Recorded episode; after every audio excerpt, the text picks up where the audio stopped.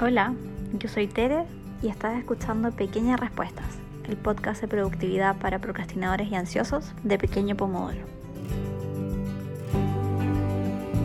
El episodio de hoy les voy a o un truco, como lo quieran llamar, que les va a ayudar a aumentar su productividad considerablemente. En general hablamos más que nada de procrastinación, pero en el fondo si aumentas tu productividad, estás naturalmente bajando la procrastinación y liberando tiempo que puedes usar para descansar. En el fondo este truco no es para enseñarte a que puedas producir más con menos, que es a lo que estamos todos acostumbrados, sino que te vamos a enseñar cómo puedes ordenar tus pendientes de forma efectiva y también cómo ser más honesta o honesto contigo mismo con respecto a lo que sí alcanzas a hacer con tu tiempo. Lo que más me gusta de la planificación que te voy a mostrar o enseñar hoy día es que toma como base el progreso semana a semana y de esta forma tiene un camino de siete pasos también que si además le sumamos el ser honestos y dejar de prometernos cumplir 100.000 tareas que realmente sabemos que no vamos a poder cumplir, puede tener como un antes y un después muy radical en su día a día. Entonces la idea de esto es tomarse una hora a la semana, una hora y media, lo que ustedes quieran y vamos a tomar esta hora y le vamos a dar el siguiente trabajo que va a ser aumentar nuestra productividad. Si lo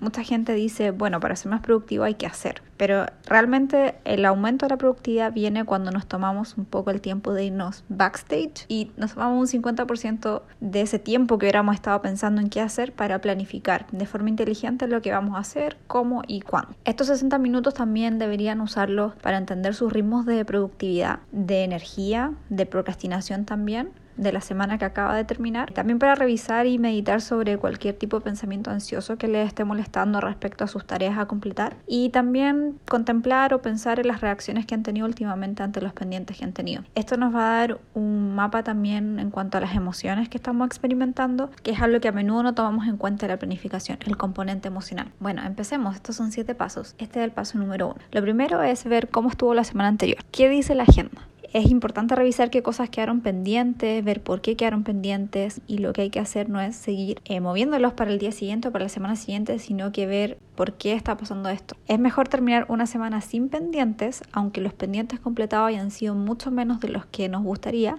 a terminar una semana donde completamos, no sé, el 50% de lo que está en nuestra agenda, porque eso tiene un impacto negativo en nuestra motivación. Entonces lo que vamos a hacer es mirar esta semana y todo lo que no está completado lo vamos a anotar en una hoja aparte. El paso número dos es comenzar a agendar, pero hacerlo bien, siendo honestos y usando ejemplos reales. Entonces, al lado de cada una de las tareas que tenemos que completar, nos vamos a preguntar cuánto tiempo necesitamos. Y ojo, aquí la honestidad es clave. No cuánto tiempo nos gustaría usar, sino realmente cuánto tiempo necesitamos. Por ejemplo, a veces le ponemos a una cierta tarea que necesitamos una hora, pero la última vez que la hicimos o hicimos algo similar nos demoramos tres. Entonces, si se fijan, al ponerle una hora ya estamos haciendo una planificación que no es tan honesta y no estamos autosaboteando.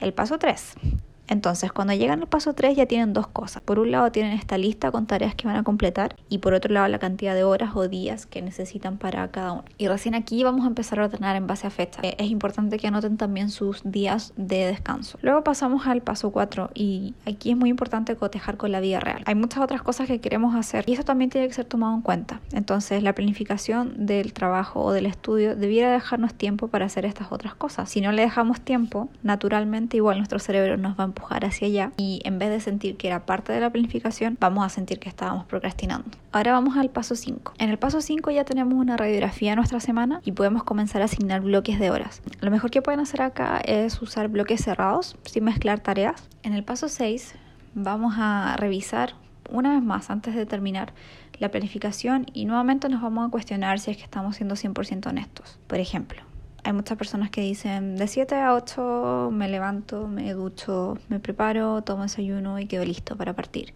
Pero realmente solo te toma una hora levantarte, puede que sí, pero puede que no.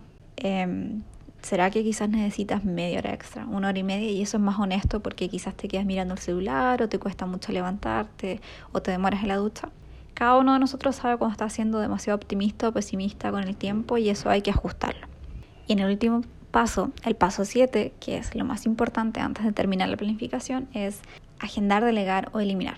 Yo creo que de seguro hay cosas que te quedaron en la lista que no pudiste meter en ningún lado. La meta aquí no es tener cero pendientes, sino que tenerlos organizados para avanzarlos de forma regular, teniendo espacios para descansar, para vivir nuestra vida, por supuesto. Y para decidir qué cosas puedes agendar para la semana siguiente, qué cosas delegar o qué eliminar, puedes usar la matriz de Eisenhower. Si no la conoces, puedes volver a escuchar el episodio 1 de este podcast donde hablamos de ella y listo. Hacer estos siete pasos al principio puede que te tome un poco más, pero idealmente y eventualmente te va a tomar una hora a la semana. Y lo mejor de todo es que ya puedes visualizar tu semana y ver que vas a tener tiempo para descansar, evitar sentirte agobiado o agobiada con lo que se viene. Lo que es aún mejor es que te estás prometiendo completar cosas respetando tu energía mental y tu energía física. Y eso siempre merece muchos aplausos. Si lo ocupan o si se lo comparten a otra persona, cuéntenos por Instagram. Nos gusta mucho saber cómo les va con estos tips y hacks.